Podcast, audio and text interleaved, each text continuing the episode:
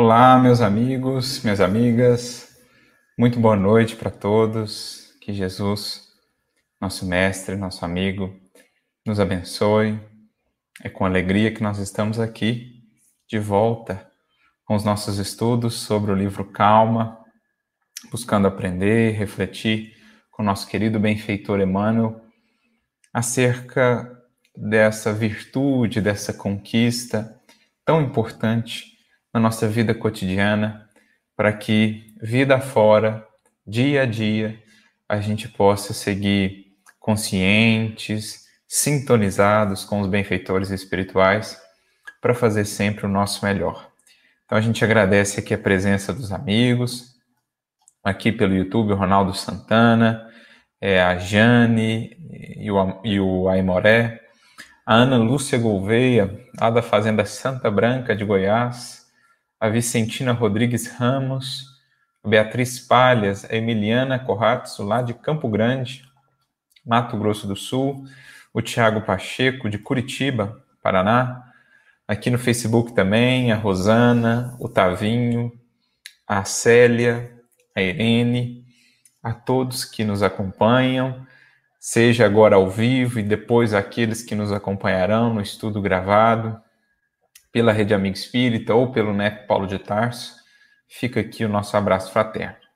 Hoje nós vamos avançando aqui em nossos estudos, já no capítulo 23 da obra, cujo título é Intrigas e Acusações. Então vamos refletir sobre esses elementos que tantas dificuldades criam nas convivências humanas que tantas sombras, que tantas ilusões, que tantas desilusões e enganos geram na convivência humana, na conversação humana. Então a gente vai refletir um pouquinho à luz da doutrina espírita sobre esses elementos e como é, é importante sabermos evitá-los, não entrar nessas faixas, nessas posturas para evitar assim longas cargas de aflição e de desengano. Então, mais uma vez agradecendo aos que chegam aqui, aos amigos do Facebook, a Paula Moraes, a Kelly Cristina, lá da Itália, um abraço, a Célia Regina de Regente Feijó, a Mari Câmara. Nós estamos aí no capítulo 23, amigos, intrigas e acusações. E Emmanuel começa falando o seguinte para nós: quanto possível, abstente de assuntos infelizes. Então, isso aqui é muito importante, porque a gente não repara muitas vezes, mas nós temos, a grande maioria de nós, o veso, o hábito infeliz de, na nossa conversação, até mesmo de nós para conosco, né, quando a gente conversa sozinho, ou quando a gente está conversando com os familiares, com as pessoas mais íntimas, especialmente, ou mesmo nos círculos é, profissionais, no nosso trabalho, na rua, com um amigo que a gente encontra, a gente tem essa tendência muito recorrente de estar sempre trazendo assuntos infelizes para a conversação. Estamos sempre trazendo reclamações, queixas, protestos, lamúrias, muitas vezes acerca de questões e de assuntos que em nada aquela fala, aquelas lamentações vão auxiliar a resolver a questão. Né? A gente reclama desse ou daquele outro, da postura daquele indivíduo, daquela autoridade, disso e daquilo outro, mas muitas vezes aquilo apenas nos prende a sintonias menos dignas, apenas cria uma perturbação das nossas emoções, o que faz com que sintonizemos com espíritos que vivem, que sintonizam nesta mesma faixa, e em nada agrega, em nada soluciona uh, o, o problema, em nada me ajuda a refletir melhor sobre a circunstância, não colabora, não ajuda o outro, que vai ser o recipiente dessa conversa, desse diálogo. Então é muito importante a gente ter esse cuidado, essa disciplina de analisarmos melhor qual tem sido o teor da nossa conversação diária. Eu me recordo uma mensagem do Emmanuel que está no livro Palavras de Vida Eterna. Agora não me recordo exatamente o capítulo, é por volta ali do capítulo 60 em alguma coisa. Se eu não me engano, o título é No Campo do Verbo, em que Emmanuel vai dizer assim que quase sempre computada a conversação de uma existência inteira, a balança acusa largo coeficiente de prejuízo e de inutilidade com pequenina parcela de proveito. Então, eu já citei essa frase aqui em outros momentos, mas eu me recordo como ela me impactou a primeira vez que a li. Porque, de fato, se fizermos um conto da nossa conversação diária, quantas vezes veremos essas queixas, lamentações, né, que apenas trazem sombra para o nosso coração e para aqueles que conosco conversam, porque o verbo, a palavra, está profundamente associada com as emoções que trazemos no coração. A boca fala do que está cheio o coração. Se as nossas palavras só têm sido aquelas de lamentações, de queixas, de infelicidade, de revolta, como não estará o nosso coração? Como não estará a fonte do nosso verbo? que é o coração, que são os sentimentos. Então Jesus já nos diz isso. A gente cria uma verdadeira atmosfera sombria, né, uma psicosfera muito densa, muito complicada ao nosso redor, naturalmente dificultando as nossas convivências e possibilitando, abrindo brechas para que os espíritos perturbados, é, revoltados, desequilibrados venham também a nos influenciar e a fazer parte dessas trocas conosco. Então, o que Emmanuel está dizendo é muito importante analisar a conversação diária para ver o teor. Ele não está dizendo que não devamos debater assuntos delicados, assuntos que são difíceis, mas a gente deve sempre debater, trazer esse tipo de assuntos, né, assuntos que dizem respeito a uma convivência difícil, por exemplo, a gente às vezes precisa debater certas coisas, ajustar certas posturas, mas sempre num clima de equilíbrio, sempre num clima de amor, nunca nos deixando conduzir pelo ódio, nunca deixando nos conduzir apenas pela sombra. A gente tem que trazer luz para essas questões difíceis, a gente tem que buscar verdadeiras soluções para os problemas, para as, os desafios do dia a dia e não simplesmente ficar é, traduzindo essas sombras nas nossas palavras e comprometendo todo o nosso equilíbrio, bem como do ambiente em que nós estamos, especialmente no ambiente do lar. Quantas vezes o nosso lar não se converte, ao invés de um templo de harmonia, onde o verbo é ali sagrado e usado com os melhores valores, os melhores princípios, quantas vezes o nosso lar não se torna o oposto? é aquele momento em que a gente deságua tudo o que de ruim colhemos na rua, traz todas as notícias infelizes, as fofocas, as maledicências, as reclamações, a gente despeja tudo aquilo na mesa do almoço. Como até mesmo ter a refeição de maneira saudável, de maneira harmoniosa, se a gente traz, em termos de alimento espiritual, esse tipo de conteúdo. Então, a gente tem que ter essa atenção para que o nosso verbo, sempre que ele se sobrepor ao silêncio, ele possa trazer elementos de luz, elementos agregadores, inspiração, verdadeiros caminhos de solução e não apenas puxarmos a nós, os que falamos, bem como aqueles que nos ouvem, se estiverem desatentos, puxarmos a, a, a todos nós para as faixas inferiores da vida e do pensamento.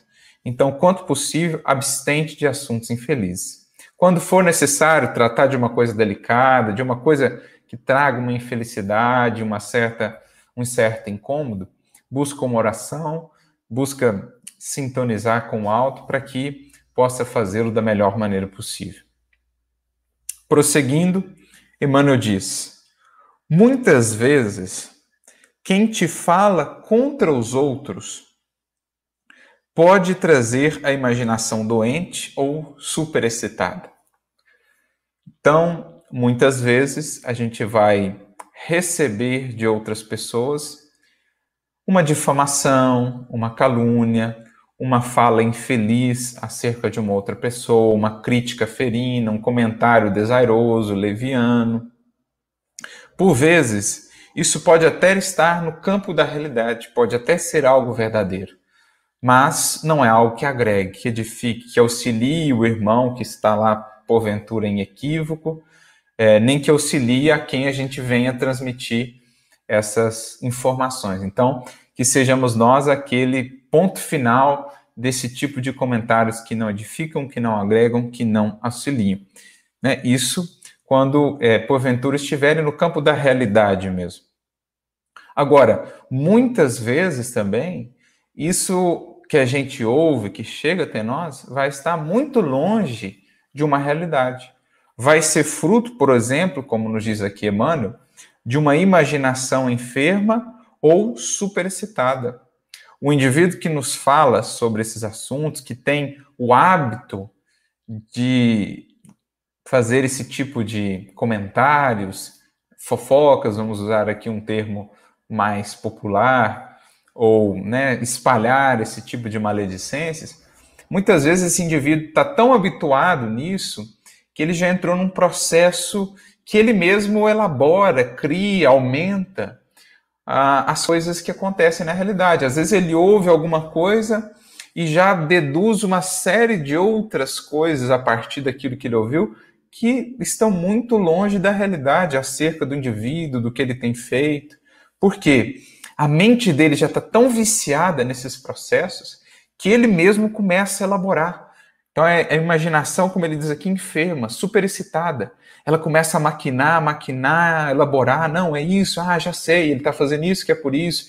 Ele falou aquilo porque ele está pensando em fazer isso. Enfim, a gente esquece de fazer esse cuidado, é, de ter esse cuidado e adotar esses critérios, como bem nos lembrou aqui o querido amigo Tavinho, das três peneiras ou dos três crivos de Sócrates: bondade, verdade e utilidade para transmitir algo adiante, algo que chega até nós, é bom, é útil, é verdadeiro, depois de uma análise, passando o que a gente recebeu por esses três crivos, é que então a gente começa a pensar aí na, na validade de levar isso adiante. Agora, a imaginação, a mente, o indivíduo que já tem esse hábito, muitas vezes ele já está nesse processo de imaginar, de criar coisas que é da sua própria cabeça, que são da sua própria cabeça, que não tem qualquer raiz na realidade e ele sai distribuindo isso, criando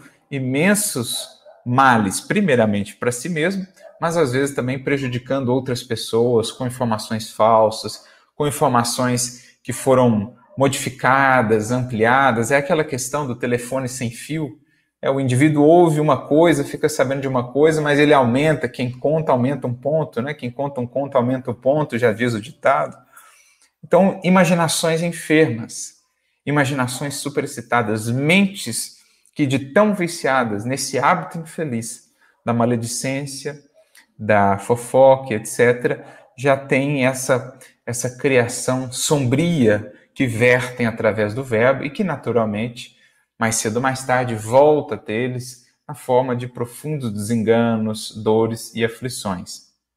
Senão aqui no plano dos encarnados, no plano dos desencarnados, em que faciamos mais propriamente a verdade, a nossa consciência, todos haveremos de lidar com isso.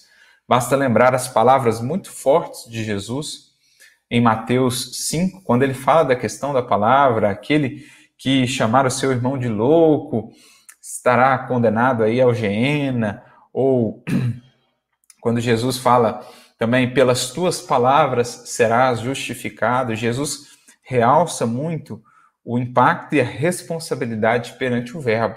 Nós temos lá esse capítulo, capítulo 5 do Evangelho de Mateus, em que Jesus frisa isso, naquele famoso discurso: Ouvistes o que foi dito, eu, porém, vos digo. Então, temos muito cuidado com isso, superar esse vício, temos muita ponderação no que a gente vai transmitir adiante, não esquecer dos três crivos que nos foram recordados aqui pelo querido Tavinho, os crivos socráticos, bondade, verdade utilidade. Passados esses três crivos, então uma informação muito provavelmente será digna, valiosa de ser compartilhada. Quando alguém, porventura, se te faça veículo de alguma intriga, tanto é digno de compaixão a pessoa que te trouxe essa bomba verbal, quanto a outra que a teria criado. Então, olha que interessante. Emmanuel vai chamar a intriga de bomba verbal. É uma bomba, primeiro, para aquele que a cria. Ele acha que passando para o outro estará imune de qualquer consequência quando ele segue segurando essa bomba em sua mão. E todo aquele que partilha disso e entra nesse círculo de intrigas, de maledicências, de calúnias, passam a segurar essa bomba também. Acham muitas vezes que o principal prejudicado é aqueles que caluniam, é aqueles sobre os quais falam, mas o maior prejudicado será sempre aquele que veicula esse tipo de informação, especialmente aquele que concebe, aquele que cria, aquele que alimenta intrigas e está todo momento buscando isso. Se a gente imaginasse, se a gente pudesse ter essa consciência, e pelas informações dos Espíritos podemos tê-la, do quanto de sombras, de lágrimas, de aflições, as intrigas criam na vida daqueles que nisso se envolvem, a gente quereria distância de qualquer intriga. A gente buscaria sempre o caminho do silêncio, o caminho da compaixão. A gente buscaria sempre não passar adiante, não alimentar esse tipo de coisa, criarmos uma imunidade né, do pensamento, pela oração, pela vigilância, para não sermos veículos ainda que de maneira assim meio impensada, para esse tipo de é, sombra, para esse tipo de vibrações e de, de elementos prejudiciais. Então, é uma bomba verbal. Aquele que fala do seu irmão no sentido de, de, de, de depreciar a sua imagem, de caluniá-lo, ele está segurando uma bomba em suas mãos e no seu coração que mais cedo ou mais tarde vai lhe trazer muitas dores e muitas angústias. E claro, ele vai ser convidado a retificar isso depois, porque cada um vai ter de lidar com a sua sementeira. Então, que esse tipo de coisa morra em nós, que não passe de nós, que não nos alcance, que o nosso coração esteja blindado, esteja protegido com relação a isso que a gente possa mudar os rumos da conversa, que a gente possa mudar os sentimentos, irradiando compaixão, tanto por aquele, como diz aqui Emmanuel, que nos traz essa bomba verbal, ter compaixão dele, porque talvez não tenha o alcance do que faz, das dores que semeia para si. Então, compaixão de mudar a conversa, de tentar mudar um pouco a sua perspectiva, de inspirá-lo ao perdão, ao bem, à caridade e também compaixão daquele que criou ou que está envolvido com esse processo. Então, compaixão que vai vencendo essas sombras que muitas vezes vão querer nos envolver no dia a dia, na convivência e na interação com as pessoas. O segredo é acender luz, é falar do bem, é falar para o bem, é exaltar o bem que a gente consiga ver no outro já, porque o indivíduo vai se sentindo desconcertado, ele vai vendo que não tem campo, que não tem ligação ali, e ele vai então aos poucos desistindo, enfim, percebendo que ali não adianta, que não é interessante isso. Então é muito importante a gente estar tá atento à nossa conversação diária. A querida amiga Patrícia aqui no YouTube diz, né? A invigilância e a indiferença corrobora para nos envolvermos nessas situações delicadas. A invigilância, especialmente, às vezes a gente está tão é, nessa correria do dia a dia, sem reflexão interior, sem cultivar no dia a dia esses momentos de autoconhecimento, de oração, a gente está tão no automático que a gente recebe uma notícia infeliz aqui, daqui a pouco está passando ela adiante sem perceber, no automático. A gente ouve falar de um indivíduo aqui, uma coisa que nem sabemos se é realidade, que o deprecia, daqui a pouco a gente já compartilhou com um monte de pessoas sem perceber. Porque a gente tem esses hábitos meio que arraigados e na rotina, na dinâmica do dia a dia, muitas vezes invigilantes, desatentos, a gente acaba sendo instrumento desse tipo de, de forças sombrias. A invigilância e a indiferença também, como a, a Patrícia fez questão de frisar, o nosso coração, digamos assim, insensível, o nosso coração ou o nosso sentimento endurecido, né, as fibras do coração não estão ali trabalhadas na sensibilidade, e a gente recebe esse tipo de informação e nem sente, aquilo nem, nem faz vibrar as fibras do nosso coração, aquilo nem desperta. Bom, tivemos uma, uma quedazinha aí, mas creio que já retornamos.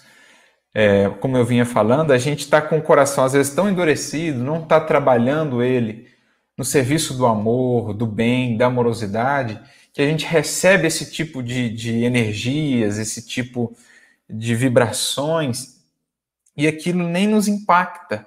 A gente recebe aquilo com essa indiferença e transmite adiante com a mesma indiferença, sem sentir compaixão por aquele que é veículo daquilo, por aquele que é o assunto daquela intriga, daquela calúnia. A gente não sente isso, porque o coração não está sensível, não está elaborado, trabalhado na compaixão. Agora, quando o coração, a gente está exercitando ele dia a dia, criando essa sensibilidade pelo evangelho, pelo serviço no bem, quando uma coisa dessa, uma informação dessa chega em nós, aquilo já faz vibrar o coração, já acende um sinal de alerta.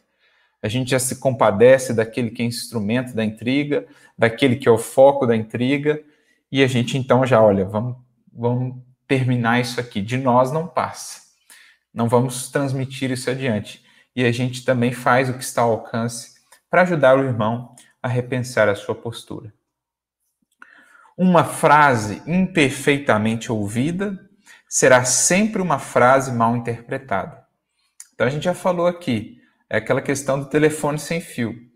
Você pega a informação lá na ponta, onde ela surge, e pega ela 10 pessoas depois, você vai ver a diferença do que saiu de lá e do que chegou lá 10 pessoas adiante. É isso, porque é aquela coisa que não foi muito bem pesquisada, não foi bem ouvida, aí o indivíduo aumenta uma coisa que é da cabeça dele, um outro já imagina uma outra coisa que nada tem a ver com a realidade, já acrescenta na informação. E é aquilo, quem conta um conto aumenta um ponto e vai. Daqui a pouco a gente está lidando com informações completamente inverossímeis ou com bem pouco da realidade e está seguindo adiante, transmitindo esse tipo de coisa. Então é preciso que a gente tenha extremo cuidado nessa conversação.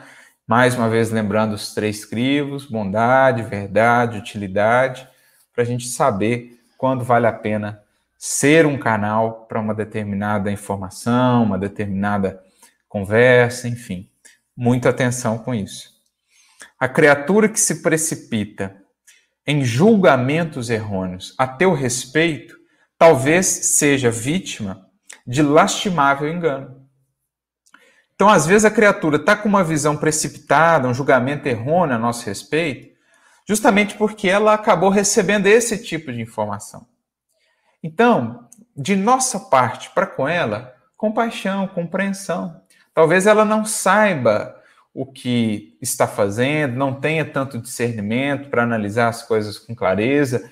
Se nos for possível, né, se surgir ocasião, a gente esclarece as coisas, especialmente com a nossa vida, com a nossa exemplificação. Então, ter para com ela compaixão, porque o, o erro dela, ainda que consciente, né, seja inconsciente ou conscientemente, o erro dela não justifica um erro nosso. Então, de nossa parte, ainda que a criatura tenha essa visão equivocada a nosso respeito, compaixão, né? paciência, compreensão. Talvez ela foi mal informada, recebeu uma informação equivocada, ou talvez não, talvez ela realmente esteja interessada aí em criar um julgamento errôneo, porque tem alguma dificuldade conosco, alguma antipatia, ainda assim, o equívoco dela, consciente ou não, não justifica o nosso. A melhor maneira de renovar o seu julgamento a nosso respeito, a sua visão a nosso respeito, é agindo de maneira distinta daquilo que ela imagina, exemplificando bem. Porque se ela tem uma visão equivocada de alguma motivação nossa em uma determinada ação, de alguma imperfeição, limitação nossa, se a gente se esforça por viver de maneira coerente com o evangelho que já conhecemos, aos poucos a visão dela vai se modificando. Se a gente tenta fazer isso só no âmbito das palavras e da discussão, muitas vezes a visão dela a nosso respeito só vai piorar. Vai ficar aquela coisinha lá, tá querendo se justificar, mas eu sei, etc, etc, aquela tipo de coisa né, que a criatura vai concebendo. Mas, se a gente exemplifica no silêncio, na paciência, na compreensão, na humildade, aí ela vai ficando sem elementos que corroborem a sua visão. Daí cada vez vai ficando mais difícil para ela sustentar aquele julgamento que ela tem a nosso respeito. E aí, mais cedo ou mais tarde, ela vai ser convidada a perceber a realidade dos fatos e perceber que a visão que ela tinha estava equivocada, que foi ou uma criação dela a partir de informações incompletas, ou uma informação equivocada que lhe chegou e ela tomou aquilo como verdade, enfim. Ela vai percebendo pela nossa própria vida que aquilo não condiz com o que nós somos. Claro que imperfeições em nós, todos enxergarão muitas.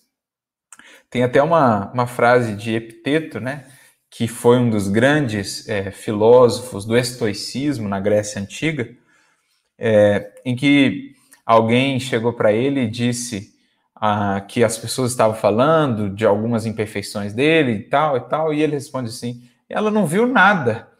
É, é que ela não viu ainda as minhas outras tantas imperfeições. Então, olha que maneira bem humorada de lidar com isso. Se chega até nós essa informação de que alguém está falando isso ou aquilo outro de nós, a gente pode levar, por exemplo, por esse caminho do bem humor, do bom humor. E ela não viu nada. Isso aí é apenas a superfície, porque nós sabemos, temos ainda muitas imperfeições.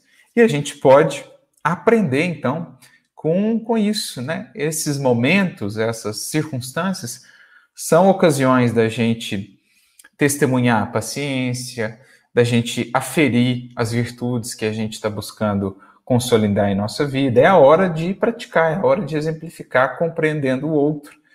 E também ouvindo essas informações que nos chegam, né, que os outros têm falado a nosso respeito, vendo o que é realidade, o que não é realidade, o que não for realidade, a gente deixa de lado e segue adiante. Agora, o que for realidade ali em meio às inverdades, a gente tenta modificar, tenta aprender também com aquilo que nos chega. Muitas pessoas de hábitos cristalizados em comentários descaridosos em torno da vida alheia estão a caminho de tratamentos médicos dos mais graves.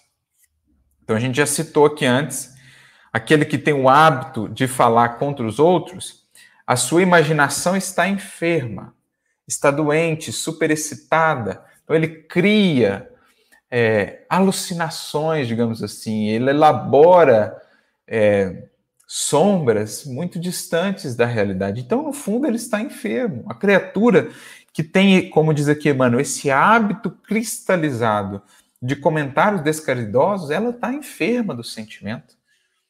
Ela está enferma porque a sua fala que reflete o seu coração, reflete um coração adoecido, um coração enrijecido.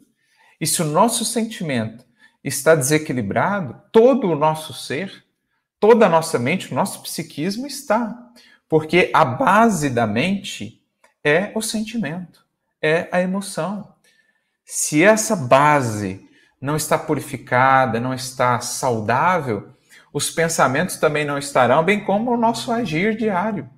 É o que a gente aprende lá no livro Instruções Psicofônicas, capítulo Sentimento, do benfeitor Aulus, o mesmo espírito lá do, nos domínios da mediunidade, em que ele diz: sentindo, plasmamos a ideia, pensando, criamos o destino. Então, o sentimento, ele é a base do pensamento, que por sua vez gera as palavras, as ações, os hábitos e, por sua vez, o destino. Então, se o sentimento está adoecido, tudo mais estará comprometido. Então, a criatura, ela pode achar que não por agora, mas ela vai acumulando taxas tão, tão pesadas de sombra no seu coração, na sua mente, ela vai envolvendo em, em, sombras tão densas o seu pensamento, os fluidos ao seu redor, e naturalmente ela vai se vinculando a mentes também tão adoecidas no mundo espiritual que mais cedo ou mais tarde isso alcança o corpo e ela se torna uma enferma mesmo, seja fisicamente ou psiquicamente. É, processos obsessivos vão ter raiz, quantos deles não vão ter raiz aí nesses hábitos infelizes da fala mal utilizada, transtornos psiquiátricos os mais diversos, enfim, é muito sério isso. Então, é preciso tratar.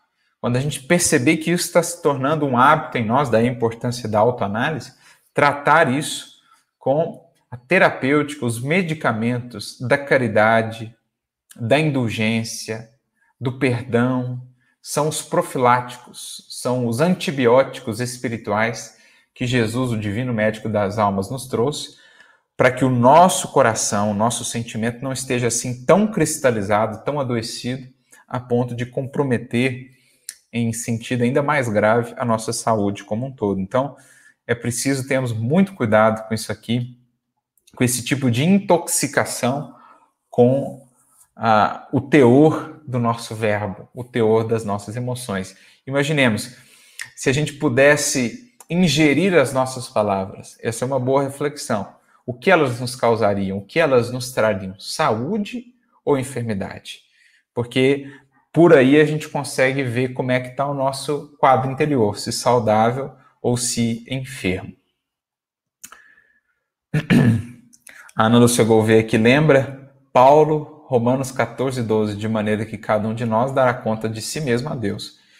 E Jesus acrescenta também no Evangelho: pelas suas palavras ou pelas nossas palavras seremos justificados. Então responderemos por elas também, porque o Verbo é criador. Tudo aquilo que sai de nós pela palavra, pela força criadora do Verbo, retorna a nós, é, naturalmente trazendo-nos de volta, segundo a natureza da emissão. É, se trazes a consciência tranquila, as opiniões negativas efetivamente não te alcançam. Então é aquilo. Se a tua consciência está tranquila, edificada no dever, na paz do bem realizado, do dever bem cumprido, da fé, da, da consciência e do conhecimento de si mesmo, você é absolutamente imune a qualquer calúnia, a qualquer opinião infeliz, descaridosa, inverossímil e, e falsa a seu respeito. Essas opiniões, elas nos, elas nos machucarão, nos alcançarão tanto mais quanto mais desatentos, invigilantes, descuidados estivermos com o nosso sentimento e com a nossa vivência. Quanto mais estivermos fiéis à nossa consciência e ao dever, mais imunes estaremos a esse tipo de opiniões dos outros. Porque faz parte. É, alguns não nos compreenderão. Agradar a todos no mundo de tantos contrastes como, como o nosso é uma ilusão. Jesus mesmo diria: Ai de vós se todos disserem bem de vós. Se todo mundo está falando bem de nós, é porque alguma coisa não está muito certa. Porque se a gente busca ser fiel ao bem, crescer, aprender, a gente vai desagradar aqueles que não querem crescer, aqueles que ainda estão apegados aos vícios, às paixões não vai existir ali uma sintonia, vai existir uma antipatia muitas vezes, opiniões levianas, descaridosas, e faz parte lidar com isso. Paulo mesmo dizia: se eu ainda quisesse agradar aos homens, não seria servo do Cristo. Isso não significa dizer que devemos adotar uma postura arrogante, pedante, não, não ouvir mais nada de ninguém, eu me basto a mim mesmo, tudo que falarem de mim entra por aqui sai por aqui. Não, não é essa postura também de orgulho é de ouvir, mas não se abalar com aquilo, porque a sua consciência está tão em paz que você não se deixa bater, você acolhe o que há de bom ali, o que é verdadeiro, né? alguma imperfeição, alguma coisa que a gente possa corrigir, a gente acolhe, aprende com humildade, mas o que não for não nos alcança, não nos fere, não nos abate. A gente vai seguindo com a consciência pacificada, que é o maior escudo, a maior proteção que podemos desenvolver, tendo para com essas pessoas perdão, compaixão, vibrando caridade, vibrando indulgência. Então, a consciência tranquila é essa maior e melhor proteção. Diante de críticas recebidas, É, observa até que ponto são verídicas e aceitáveis, para que venhamos a retificar em nós aquilo que nos desagrada nos outros. Então, é aquilo que o Emmanuel muitas vezes falava para o Chico: Chico, diante das críticas, você tem duas coisas a fazer, ou dois caminhos. Um, se forem verdadeiras, acolha-as com humildade e regenere-se. Retifique, renove-se. Se não forem verdadeiras, deixe-as de lado. É simples, então, o tratar com as críticas. É que o nosso orgulho, ainda imenso, a nossa vaidade, a imagem que nós criamos de nós mesmos, nós não podemos aceitar, nós não toleramos que ela seja arranhada, né, que, que a nossa imagem diante dos outros não venha a ser assim tão grandiosa, tão sublime. A gente ainda dá mais valor à imagem que os outros têm de nós do que aquela que a nossa própria consciência tem de nós mesmos. A gente dá mais valor ainda ao que os outros acham de nós do que aquilo que a consciência nos demonstra. Tanto que muitas vezes a gente esconde certas coisinhas, nós faz todo um esforço para esconder certas imperfeições nossas, certos atos equivocados para que os outros não vejam, não saibam e a nossa imagem não venha a ser arranhada, quando nós sabemos daquilo, quando a nossa consciência está nos vendo, não podemos enganá-la. A gente acha que se esconder dos outros basta, porque a nossa imagem não será arranhada.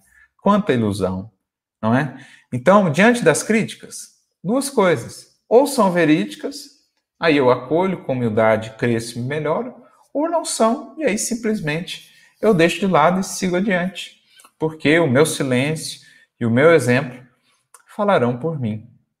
Então é muito importante ah, aquilo que a gente vê no Evangelho, né? Todo momento o convite de Jesus, bem como dos Espíritos na codificação, para vencermos o orgulho, porque é o orgulho que nos faz prendermos nessas teias. Quem, quem escapa do orgulho, quem segue pelo caminho da humildade e do bem, ele é sempre livre. Ele não se prende nas teias das críticas, das calúnias. Só os lobos caem nas armadilhas de lobos. Então, se a gente está caindo ainda muito nessas armadilhas de lobos, das críticas, a gente está desanimando, se abatendo tanto assim com essas opiniões e tal, é porque a gente não é tão cordeiro ainda quanto acharia. O êxito dos falsos profetas, diria mano, em nossa vida tem o tamanho da falsidade que ainda trazemos em nós. Só lobos caem em armadilhas de lobos. Agora, o cordeiro, aquele que está investindo em humildade, em bondade, ele é livre sempre. Não cai nesse tipo de teias, não se deixa envolver por isso e segue livre para seguir sempre adiante. Então, muito importante isso, porque isso está tão presente no nosso dia a dia e a gente cai tanto nessas armadilhas, nessas teias, por causa dessa desatenção e da falta desse investimento na humildade, que é, sobretudo, liberdade interior da criatura. É assim que Emmanuel define humildade no pensamento e vida: liberdade interior.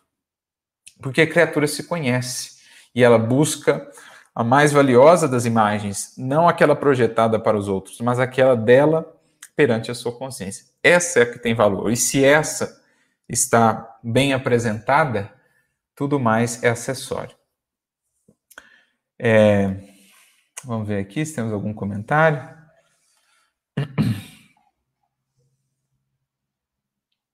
É, o Tavinho frisa aqui quantas vezes né, não ficamos preocupados com essas opiniões de terceiros e quantas vezes elas não têm tal poder sobre nós que nos impedem de seguir adiante, que nos fazem desanimar e, e nos revoltarmos. Mas na medida que vamos criando essa blindagem da consciência edificada no bem e na paz, a gente vai seguindo. Conhecendo algum desequilíbrio em andamento, auxilia em silêncio naquilo em que possas cooperar sem alarde sem referir a ninguém quanto ao esforço de reajuste que sejas capaz de desenvolver. Em outras palavras, não saia cantando, alardeando os seus esforços, o que você fez, esperando os aplausos, os reconhecimentos. Não. Tanto quanto seja possível, que a tua mão direita, que a tua mão esquerda não saiba o que dá a sua mão direita. Faze no silêncio. Busca os mais valiosos dos aplausos, o da consciência, porque quando a gente está muito fixado nos aplausos do mundo, aqueles que são os mais valiosos, o da consciência, a gente não ouve, a gente esquece deles. É, a gente pode até ter feito algo bacana, algo valoroso, mas se a gente está muito fixado ainda no exterior, no reconhecimento, e precisa sair cantando isso, a gente ainda está buscando os louros do mundo e não os louros imperecíveis de uma consciência que sente a alegria de ter sido útil, de servir, e as vitórias sobre orgulho, porque em. Bom, tivemos mais um probleminha aí com a internet, né? É, caiu mais uma vez, mas estamos aqui de volta. Como a gente vinha dizendo, o servir em silêncio é uma das maiores escolas de vitória sobre orgulho, sobre a vaidade, sobre as ilusões do orgulho, da vaidade. Então, tanto quanto possível, faz o teu esforço, faz o que lhe cabe, o que lhe é possível ali, e não espere reconhecimentos, não saia contando isso, não saia exigindo tributos do bem que você fez. Ah, eu te fiz isso você nem valorizou. Ah, você não sabe, mas fui eu que fiz aquilo. Ah, não, não, faz. Jesus te conhece e isto basta. Jesus conhece os teus esforços e isto é o essencial. As maiores vitórias com Cristo não têm plateia, não têm aplausos do mundo. As maiores vitórias com Cristo são aplaudidas apenas pela tua consciência e são vistas por Ele, por Deus, pelos nossos benfeitores. Mas são essas as mais valiosas. É a grande escola contra o orgulho, o serviço em silêncio, porque é o que Deus nos ensina. Como dizia Estevão, Deus opera em silêncio e não concorre com as vaidades das criaturas que possamos aprender com ele e não concorrer com as vaidades das criaturas. Por fim, compadece-te dos acusadores e ora em favor deles, rogando a Deus para que sejam favorecidos com a bênção de paz que desejamos para nós. Então, esses que são os que transmitem as bombas verbais, o que os que, como disse aqui nossa querida amiga Patrícia, bebem eles próprios o veneno, intentando que outros venham a ser feridos, tenhamos para com eles compaixão, tenhamos misericórdia, oremos para que possam despertar para a sombra em que se envolvem, para as teias em que eles mesmos vão se amarrando, se prendendo, para que venham a buscar no verbo correto, no sentimento iluminado, o caminho libertador que Jesus, o Verbo encarnado, nos ensinou. Possamos nos recordar, então, disso, dessa oração, de estender a compaixão e termos esse cuidado, esse critério em nosso dia a dia para com o nosso verbo, para com as nossas palavras, para que venham, quando se sobreporem ao silêncio, venham a ser palavras que agregam, que valem realmente mais do que o silêncio e que por onde passarem ou aonde forem lançadas serão sementes de paz, de vida e de luz para os corações que as receberem. Então é isso, meus amigos, o nosso capítulo de hoje. Agradecendo aqui a participação de todos vocês, a paciência, né, pelas duas quedas que tivemos. Pelo menos hoje foram duas quedas bem curtinhas e a gente pôde retomar aqui sem maiores prejuízos a Ana Lúcia aqui mais uma vez recordando Paulo para nós em 2 Timóteo 2,15. Procura apresentar-te a Deus aprovado como obreiro que não tem de que se envergonhar. Então, quando a gente voltar à vida maior, estivermos perante a nossa consciência e as nossas palavras ecoarem na acústica da nossa alma, nós nos felicitaremos com essas palavras ou nós nos envergonharemos das nossas palavras. Então, sempre antes de falar, reflitamos sobre isso. Mais tarde, envergonharemos-nos dessas palavras? Se estivermos diante do Cristo, o que sentiríamos dessas palavras que proferimos? Vergonha ou nos sentiríamos em paz pelo dever bem cumprido? Temos aí um bom critério para analisar o valor do nosso verbo, do conteúdo que temos transmitido por ele. O que mais?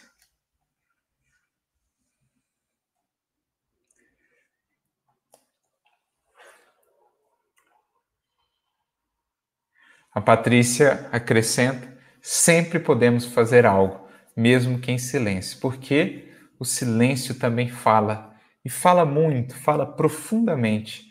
Então, que a gente saiba conjugar verbo e também o verbo do silêncio no momento, na medida mais adequada, buscando aprender com Jesus, que sempre que abria a sua boca, abria para semear luz, paz e esperança aos corações. Que tenhamos essa consciência que isso é essencial para que possamos manter a calma, a serenidade interior. A criatura que se faz um vaso sempre a transportar o vinagre, o fel da crítica, das palavras infelizes, da calúnia, da maledicência, impossível se torna para ele conservar nesse mesmo vaso a água pura do amor, da paz e do bem.